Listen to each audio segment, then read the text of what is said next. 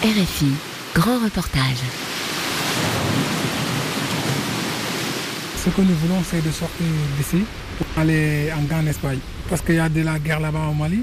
On est venu de la Mauritanie. Ça a été un peu dur vraiment. Parce qu'on a passé plus de. On n'a passé que 8 jours. Et on est resté 3 jours sans manger, ni boire.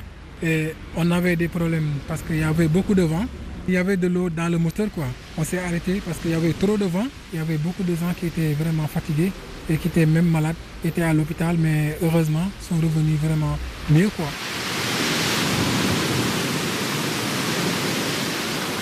Plus de 11 000 migrants arrivés sur l'archipel des Canaries depuis le début de l'année.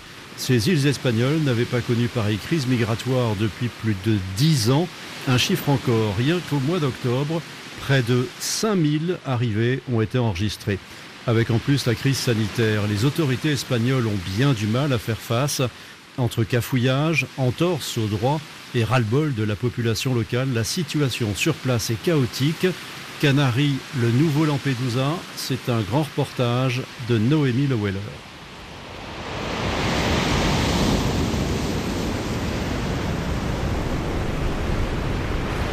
Bon, nous sommes là, ça fait deux mois quoi. Ça fait deux mois on est ici. Bon, quand on venait, on a fait trois jours. On passe la nuit sur la mer avec les vagues d'eau, avec les bousculements du, du pirogue. C'est ça qui nous a fatigués quoi. C'était notre première fois de monter sur la mer comme ça. Il y a des gens qui vomissaient beaucoup. Vous étiez combien à bord de la pirogue? Bon, À peu près 55 personnes. On a dépassé les, les nombres quoi. Vous voyez, les gens s'assiedent sur les gens, vous voyez, vous ne pouvez pas faire un mouvement. Est-ce que vous avez eu peur pendant cette traversée? Oui, oui. Parce qu'on ne savait pas comment ça allait passer. Si on savait, on n'allait pas venir comme ça, vraiment. Ah, vous seriez pas venu si vous aviez su? Oui, oui. Parce que on sait qu'on nous disait, il y a des gens qui disent que c'est pas, c'est pas facile, mais si toi-même tu n'es pas venu euh, faire toi-même, tu ne connais pas la difficulté, quoi. Bon, il y a des gens, tellement qu'au pays, ça va pas là-bas, il y a des gens que donc ils savent et ils préfèrent mourir ou bien rentrer. Au Mali, ça va pas du tout là-bas vraiment actuellement, ça va pas du tout. Vous voyez, même pour pouvoir avoir à manger, c'est tout à fait de problème. Tout le monde sait que maintenant au Mali, il y a des terrorismes. Vous voyez, il y avait le coup d'État aussi. Donc le pays va très mal au Mali. Le pays va très très mal, franchement parlé. Comme Bakary, 6000 autres migrants arrivés du Mali, du Sénégal ou encore du Maroc attendent d'être transférés vers ce qu'ils appellent la Grande Espagne. Ils sont pour l'instant logés dans des centres d'accueil ou des hôtels. La plupart d'entre eux espèrent ensuite rejoindre la France, la Belgique ou l'Allemagne. Les Canaries, qui ne devaient être qu'une porte d'entrée en Europe, se sont transformés en île-prison à la porte de l'Europe. Le gouvernement central espagnol n'accorde qu'au compte-gouttes les transferts vers la péninsule. Depuis le début de l'année 2020, plus de 11 000 migrants ont touché le sol canarien après une traversée risquée de parfois plus de 10 jours et un millier de kilomètres. Une traversée pendant laquelle meurt en moyenne un migrant sur 16. Ils voyagent sur des embarcations de fortune, des pirogues, des pateras ou des cayucos, comme on les appelle en espagnol. La plupart de leurs passagers sont récupérés au large par les secours maritimes espagnols. Roberto Bastereche coordonne les secours. Il n'y a pas de chiffre exact. Il y a des jours où 10 embarcations arrivent, d'autres aucune. Depuis le début de l'année, nous avons réalisé 348 opérations de secours, donc les chiffres varient d'un jour à l'autre. Quand ils sont débarqués sur le quai du port d'Arguineguin, tout au sud de l'île de Grande Canarie, les migrants sont pris en charge par la Croix-Rouge et leur état de santé vérifié. Mais la place manque, comme l'explique José Antonio Rodriguez Verona, responsable des opérations. Tous, tous, ils dorment à même le sol. Avec le Covid, c'est impossible de désinfecter les lits avant qu'une autre personne arrive et que soient faits les tests Covid. La Croix-Rouge a monté 12 chapiteaux et nous avons ici 1350 personnes. Chaque chapiteau peut abriter une trentaine de personnes, pas plus. Les autres restent dehors. Des conditions d'accueil critiquées. Ils sont nombreux ici à demander le démantèlement de ce camp monté en urgence au mois d'août. Il ne devait au départ n'être que provisoire. La maire de la commune de Mogane, dont dépend le port d'Arguineguin, Onelia Bueno est furieuse. Cette situation est dramatique. On a déjà vécu une crise migratoire en 2006 avec plus de 36 000 migrants qui sont arrivés sur les côtes des Canaries. Mais la crise migratoire actuelle est différente parce qu'en 2006, le gouvernement espagnol, qui est compétent en la matière, a su résoudre le problème migratoire avec des politiques diverses, avec les pays d'origine, avec l'Union européenne et ici également avec des transferts de migrants vers d'autres destinations en Europe. Aujourd'hui, on est face à un gouvernement complètement désorganisé, avec personne qui ne prend en charge la coordination des différents ministères concernés. Et donc, on offre des conditions d'accueil indignes aux migrants qui arrivent aux Canaries. Impossible de s'approcher, le ministère de l'Intérieur espagnol interdit l'accès du quai à la presse. Les visites extérieures sont rares, mais le juge Arcadio Diaz Terrera responsable du centre de rétention au nord de Grande Canarie, a lui pu se rendre à deux reprises sur place. Avant, ils étaient 400, aujourd'hui, ils sont 1500. La situation est donc triplement scandaleuse, triplement honteuse et triplement inhumaine et injuste. Là-bas, il y a 500 personnes qui dorment dehors, ils n'ont pas de matelas, ils dorment à même le sol et les rats passent au milieu. Les migrants restent sur ce quai 4 jours, voire davantage. Selon la loi espagnole, ils ont commis une infraction administrative en arrivant de façon irrégulière, mais ce n'est pas un délit. Raoul Baez est avocat pour la Croix-Rouge espagnole, basée à Las Palmas, la plus grande ville des Canaries. La situation exceptionnelle. La situation est exceptionnelle. Nous sommes en pleine pandémie, donc le fonctionnement n'est pas optimal. Il y a beaucoup de prudence, il faut faire avec des dépistages au Covid, donc comme c'est une situation exceptionnelle, on ne peut pas vraiment dire si c'est légal ou illégal, parce qu'on essaie de la gérer de la meilleure manière possible. L'avocat de la Croix-Rouge fait néanmoins partie du peu de professionnels en contact avec les migrants qui avouent ouvertement être dépassés par la situation. Aujourd'hui, avec la pandémie qui s'ajoute à tout cela, c'est très oppressant. En tant que professionnel, j'ai un peu l'impression de ne pas être à la hauteur. Au niveau éthique, je ne suis pas satisfait. Même si je sais que ce que je fais porte ses fruits, je sais qu'il y a des enfants pris en charge par le système de protection, des personnes qui ont besoin de la protection internationale qui vont l'avoir, mais le volume nous dépasse. C'est-à-dire que si je tarde trop à entrer en contact avec le dernier, il sera peut-être déjà parti vers la péninsule, parce que c'est ce qu'il souhaite. Dans cette perspective, le volume énorme d'arrivées nous empêche de faire notre travail comme nous y sommes habitués. Autre point de droit qui fait polémique, l'information sur le droit à l'asile. Les Maliens fuyant leur pays en guerre constitueraient jusqu'à la moitié des migrants arrivés cette année. Il serait donc peut-être 3 000, 4 000, 5 000 à pouvoir entamer la procédure de demande d'asile. Mais aucun des jeunes hommes rencontrés dans l'archipel ne semble avoir effectué les premières démarches. Est-ce qu'on vous a informé sur vos droits? Non, pas encore, parce qu'on nous a dit que euh, l'avocat va venir. Et c'est à, à l'avocat de nous dire nos droits. Qu'est-ce que vous savez, vous? Vous croyez que vous avez le droit à quoi? On est nouveau ici. On ne sait pas encore grand-chose. Est-ce que vous savez que vous avez un mois après la date d'arrivée pour demander l'asile? Hmm? La loi, ici, elle dit qu'il faut faire la demande d'asile maximum un mois après son arrivée. Vous le savez ça? Non, non, non. Bon, en Espagne, ce délai légal d'un mois pendant lequel on doit demander l'asile a un caractère général. Mais avec la pandémie, si c'est justifié, on peut aller au-delà. Ils ne vont pas refuser parce que le mois est passé.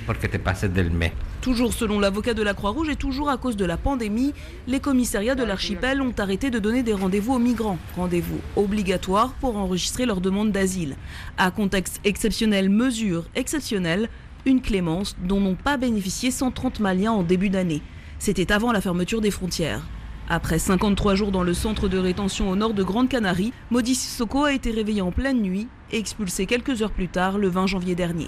Il y a des gens qui pleurent, il y a des gens qui disent ils nous ont trahis, on est venu en, Espagne pour nous protéger.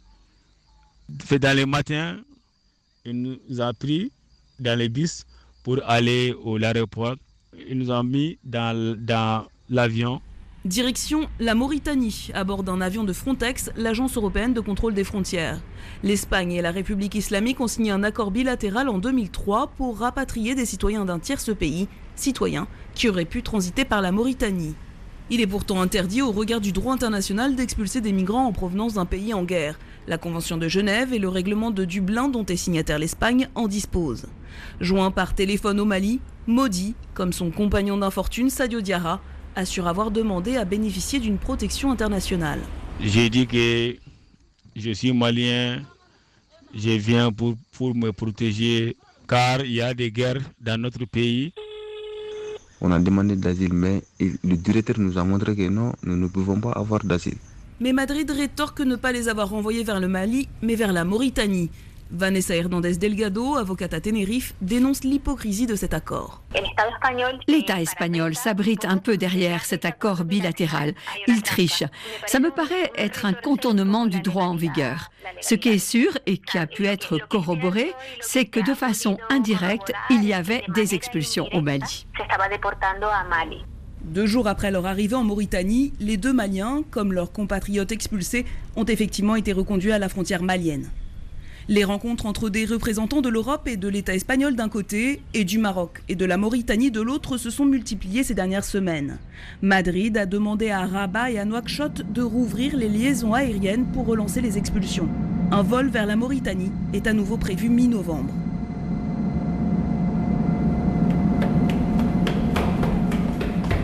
Dans l'île voisine de Fuerteventura, la mission chrétienne moderne prend en charge près de 200 migrants. Donc là, je rencontre le pasteur Andrel, qui est le directeur de la mission chrétienne moderne. Donc il y a l'église et après il y a les bureaux de la mission chrétienne moderne et puis euh, toutes les installations où vous aidez les migrants que vous accueillez. Oui, nos bâtiments font 3000 mètres carrés. 2000 mètres carrés sont utilisés pour l'église et 1000 mètres pour l'accueil des immigrants. On a eu jusqu'à 300 immigrants ici. Vous les accompagnez comment ces migrants en fait? On leur fournit tous les services de base, hygiène, vêtements, lits, tout ce dont ils ont besoin. Et en plus, on les déclare dès le premier jour à la sécurité sociale. Ils obtiennent ainsi une carte et on peut les accompagner à d'autres niveaux, comme dans l'obtention de papiers. Toutes les démarches administratives qu'ils doivent faire, comme récupérer un passeport, puisqu'ils arrivent sans papier, tout ce qu'on peut faire pour les aider, eh bien, on le fait.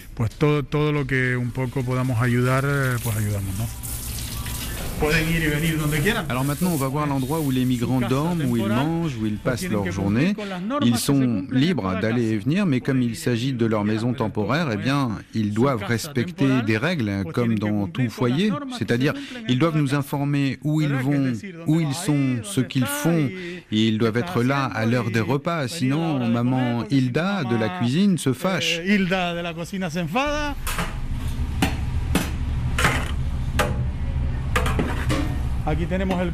Ah, là, on a la salle à manger.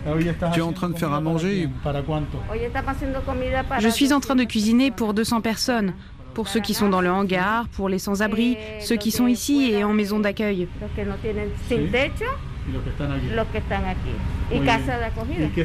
Et qu'est-ce que tu leur prépares aujourd'hui?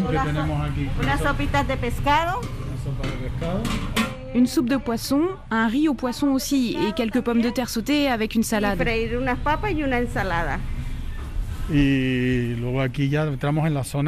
Ensuite, là, on est dans la partie des dortoirs. Vous voyez, les femmes dorment là-bas et les hommes ici. Ça va? Ça bien? Bonjour. Moi, j'ai 22 ans, je m'appelle Abdoulaye. Je viens de Guinée-Conakry. Nous sommes bien traités, grâce à Dieu. Il nous donne tout les habillements, manger, logement. Qu'est-ce que vous attendez maintenant? Qu'est-ce que vous voudriez? Euh, J'aimerais avancer devant pour trouver une meilleure situation aussi pour le travail, une meilleure situation, les meilleures conditions pour faire aussi, pour m'organiser, pour avoir une meilleure vie. Vous êtes arrivé dans une, euh, dans une embarcation, dans une patera? Exactement, exactement, sur la mer. Oui, à cause des problèmes qui se trouvent dans notre pays, problèmes politiques, il y a toujours la guerre ethnique entre les deux partis politiques, le PL et les Molenke. Moi, je suis PL. Donc il y a la haine là-bas. C'est pas facile de rester maintenant. L'afflux de migrants est moins important ici à Fuerteventura, mais les situations tout aussi dramatiques. Plusieurs femmes originaires de la Côte d'Ivoire, de Guinée-Conakry ou encore de Gambie sont accompagnées par cette ONG protestante. Bintou Kamara a été séparée de sa fille de 3 ans à son arrivée sur l'île. On a fait trois jours au port de police là-bas. Le troisième jour, on a venu retirer les enfants. Les enfants sont faits là-bas deux, deux mois sans voir les enfants. Et je, le jour-là, je ne dors pas, je ne mange pas. J'ai fait une semaine sans manger, sans dormir.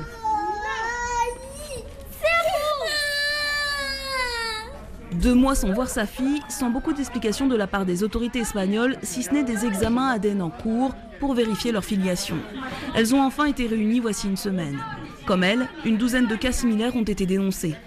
Yaïza, secrétaire de la mission chrétienne moderne, a appuyé six migrantes dans leur démarche pour récupérer leurs enfants. C'est très difficile d'avoir une maman qui, qui te regarde aux yeux et te dit Je veux voir mon enfant il est où, qu'est-ce que je peux faire, où je peux aller. Et toi, tu dois seulement la regarder et lui dire, je te comprends, je suis une maman aussi, j'ai deux enfants et j'ai pas de réponse.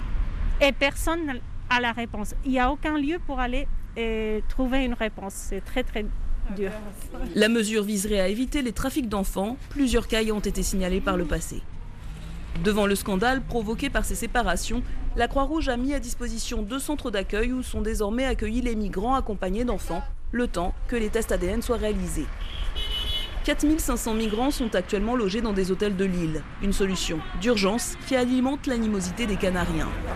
Viva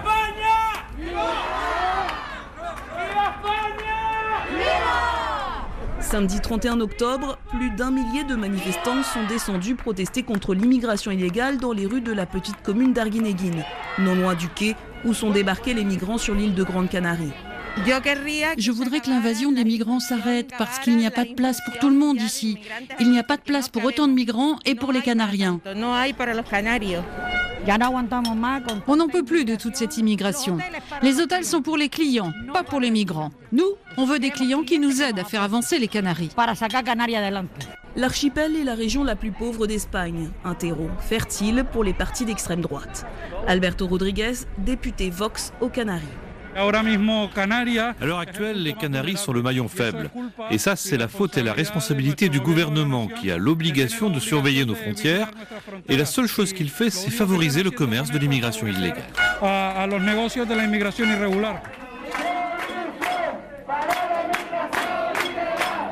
Au mois d'octobre dernier, l'Espagne est devenue la première porte d'entrée en Europe devant la Grèce et l'Italie.